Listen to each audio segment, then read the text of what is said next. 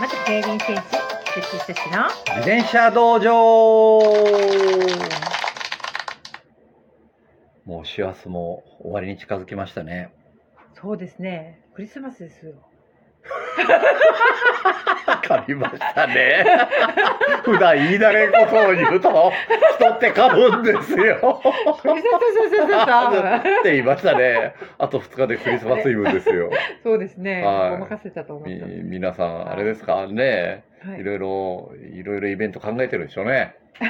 そうですね。はい。でもクリスマスイブは嬉しいことに午前も午後もお仕事です。フルではい。はい待っております。そうですね。クリスマス前後も 待っておりま。す。頑張ります。行きましょう。は はいい。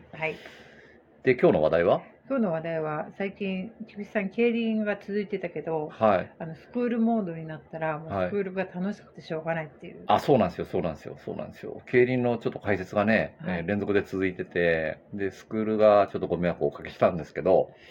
スクールが始まれば、またスクールは楽しいですね。本当なんか嬉しそうに帰ってきますよね。そうなんです。ですよね。まあ、このスクールをやってて一番嬉しいことは、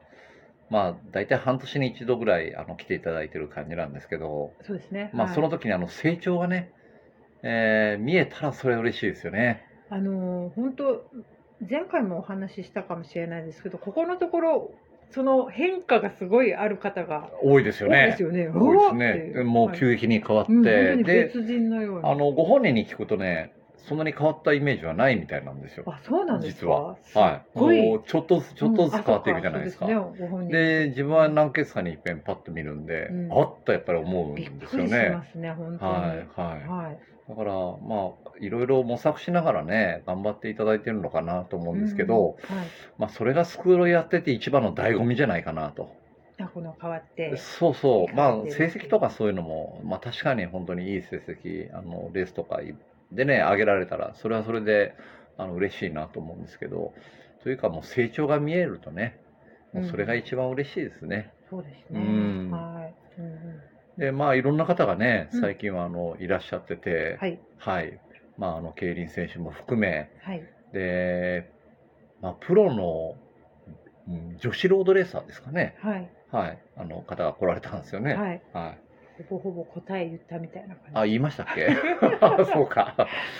そうですね。まあ、全日本選手権でも、もうトップクラスの成績をそうですねはい収めてますし、まあ、あの、ヨーロッパにね、うん何年か行かれて、長く行かはれい、てまあ、あの、頑張られた方なんですけど、うんはいまあ、そのきっかけがね、石井さんヒルクライムなんですよね、実は。はいそうなんですよ。はいあそこでね、お会いしてお話ししたのがきっかけなんですけど、はい、まあ、その時にいろいろやっぱり難易を持たれててでその解決方法を、まあ、探っていってるような状態だったですね、あ来られた時にそうですね、まあうん外から見るとね成績もそうですよもうねかなりいいヨーロ状ッパもいい状態です経験なんですけど、まあご本人はやっぱりあれでしょうあの求めるところがもっと高いところを、うんまあ、その高いところっていうのは成績じゃないかもしれないですけどねはいその自分の体を使い切るためにどうしたらいいかとか効率を求めてるのかもわかんないんですけど、はいまあ、結果レースの成績が良くなるっていうことにつながるんですけどまあその松山来ていただいて、はいまあ、しっかりあのフィッティングさせていただいてで書いて練習した感覚が非常に良かったとねあいうご報告そうをでいただいたんですけど、はいはいうん、その、まあ、体の使い方、うん、説明がねちょっと難しいんですすけねそうどねですねスクールの時はどんな感じのお話あスクールはそなのんでしょうかペダリングのトルクがかかるポイントが少し奥に入ってるって、まあ、あの自分の言葉なんですよあ貸し点の近くに入ってるっていうのを奥で入ってるっていう表現するんですけど、ははいいはいはいで、下支点付近でトルクが出ると、まあ、大体その乳酸が溜まって体が疲れてくると、もうあの重心が前のめりになっていくんですよね。あーはいで、ハンドル荷重になっていくんですけど、まああの、そのお下の方でトルクがあー出さないようにする手法がいろいろあって、はい上の方から踏む手法、うんその一つがフィッティングなんですよね。なるほどはい、でうんあと体の使い方等々でうんトルクを上からかけていくような癖をつけていくと、はいまあ、本当に体が疲れあ疲れた時も本当にいいポイントでトルクがかかっていくんで、うんまあうん、出力はあまり、ワットは出てなくても、自転車は進んでいく状態に、うんまあ、なるっていう、その感覚をどうも掴んできたみたいうん。あでしたあ、ね。うん自転車が進むっていうことは体の負担もちょっと減るんですよね。多いや、分無駄なもう減りますよ。力が減ります。はい。もう、あの、減る。エネルギーを使うポインントがうん短くなるんで、その分だけ乳酸は溜まりづらくなりますし、なるで、自転車も進むので、気持ちはいいですよね。いいですよねうん。その一つがフィッティングっていうことで、きっかけがね。きっかけがフィッティングで結局体の使い方を自分で探っていかないといけないっていうことですよね。そうなんですよ。これだけはね、外からいくら、まあ、あの、わかりやすいように説明しても、まあ、感覚的なものっていうのは、あの、ご自身がやっぱり捉えていかないと、やっうん。ぱりこう、どんな状況でも使えるっていう状態にならないんですよ。うんうんうん。まあ、例えば、ローラーの上だけ分かってるとか、う。うんん、ある条件下でできましたっていうのは、まあ、こう、うん、なんでしょううんね。いろんな状況の中で再現が難しくなるんで、うん。だからどんな状況でもその使い方ができる可能なように、うんまあ、やっていくっていうのが一つなんですよね。うん。ねいつも言ってますよね、菊池さんね。はい。どんな状況でも同じよそううでにすそうですそうです。体が同使じようにえる同じように同じように。そうなんですよそうなんですよ。ね。だからまあ例えば まああの練習でね、えー非常はにいいワットが出てタイムがいいタイムが出てうんところがレースっていうのはまあ仮に本当にまあロードレースだと何十人もいますけど。その人間が同じように同じようなコースでレースしても展開がやっぱり変わってくるんですよね。それによって、まあ、実力差が、まあ、ある時はもう違うんですけど、まあ、同等の実力の人たちがレースをするとなれば、まあ、本当に展開一つで変わってきて、レースの様相も全然違うんですけど、どんな状況でも対応できるっていうのが競技力なんで、うんはい。まあ、それを培ってもらうのは、うんまあ、ご自身が、まあ、練習する中でうん、まあ、その再現性を本当に、こあの、上げないといけないですよね。なるほど。うん。はい。そのことであの気づきがあったっていうお便りをいただいたのではい。 読んでみようかなと思います。はいうんこんばんは。嬉しいご報告ありがとうございます。あ、すみません。これ菊池さんの返事でした。すみません。もらったお便りを読みますはいね。はい。なんか可愛く声を出してましたけど。はい。菊池さんの返事でした。いや可愛いえお返事かわいい、かわいいなと思って、菊池さんでした。ー間違ったんですね。 はい。で、えっ、と、いただいたお便りからお読みさせていただきます。はい。菊池さん、こんばんは。こんばんは。先日はありがとうございました。ありがとうございました。あれからペダリングの気づきがあって嬉しかったのでメッセージさせてください。はい。過去お時間ある時に見ていただけたら幸いです。はい。ずっとペダルを回していたことに気づいて、気づいた時はショックだったんですが、わら。そりゃショックでしょ。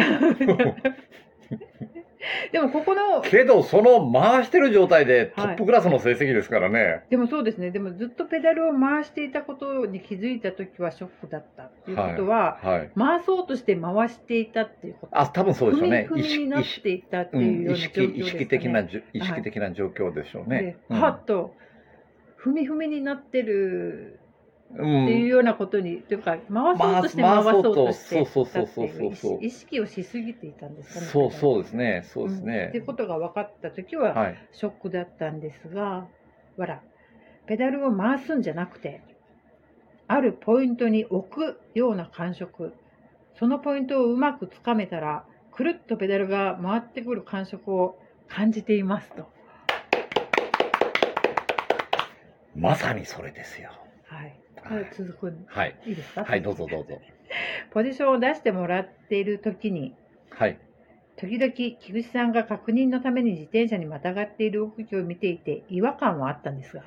まあ、小さな電車にでっかい音が乗ってますからねそう い。うビジュアル的な違和 ビ感ジュアル的な違和感何してんだろうと思ったんだと思うんですけどねスリッパ履いてますし ねスリあのスリッパに秘密があるってねあるあの方がいね言われてましたけど、ねは いはいうんでまあ、違和感はあったんですが、はその時はどんな風にペダルうん失礼しましたその時はどんな風にペダリングされているのかわからなかったんですけどはい、今なら少しわかるような気がします。そうなんですよ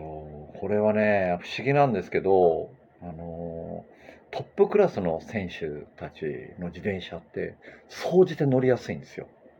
ああいういそうやっていや実本際言いますよ当に乗りやすいんですよ、うんもういろんな身長もいろんな体格もあるんですけど、うんまあ、いろんな自転車を乗り比べた時に総じて乗りやすいなんでかすスッと進むってはいもう体重をペダルに一瞬乗しただけでもう進んでいきますでも本来はそのは人それぞれのフィポジションに合わせてるはずはい、だけど、うん菊池さんが乗ってもスッていくっていうのはまあ、ちょっと大きなこと言っていいでしょうかはい人類は2本足で歩いて2本の手を使うじゃないですかはい3本はないんですよはいで関節の数も筋肉の数もみんな一緒なんですよ、あか数で数えうん、た時に個性も違いはい、あり,、ありますけど、はい、そうなったら体の使い方大きくは変わんないんですよ実はそれで菊池さんはあとはその重心を捉えるのがうまいからスッと乗そうれでするそうっですてそうでとすころが一番大きいです、ね、まあそれはそれはそうですでねバランスが取れてるはいは自い転車ってことです、そうですねうんっていうのがあり、うんうんそしてお話続けていいですか何言いメまッしセたーっけジ今メッセージああいいですよはいであのべ少し分かるようになったと菊はい池さんのペダリングはね、はいあの見た目は違和感あるけど、はいでそれでそこを少し分かると動画でヨーロッパのプロ選手の動きやペダリングを見ていても見える領域が増えましたとあ分かってきたんであすね。そうですねここかなっていぜうなぜこういうふうな踏み方ができるのかっていうのがねこれかっていうのが、うん分かってきた自分んですよのね感覚とそはいこのポイントがはいつながってうみんるうみたいな。んうんうんでしょうねそれはあそれはそれはす増えまごくしたいいことだとで思もうい少ましすで最後はいなんで,、でもう少し乗っていくとまた新たな発見があると思うのでこれからじっくりこのポジションで乗り込んでみますありがとうございましたということですいやーもう楽しみしかないでしょこれはそうですねこはのい菊池さんの返事も読みたいぐらいたくさんあるんですけど、はいい、い時間になってしまいましたそうですねあっという間に終わりましたね、はい、まあ早くこの話題に振ったらよかったですねそうですねそうしたかったですけどねはい、はい盛り上がってしまいましたちょっとまた そうですねまたじっやりましょうどっかでね、はいはいやりましょうかはいじゃあ終わりますはい、ありがとうございました。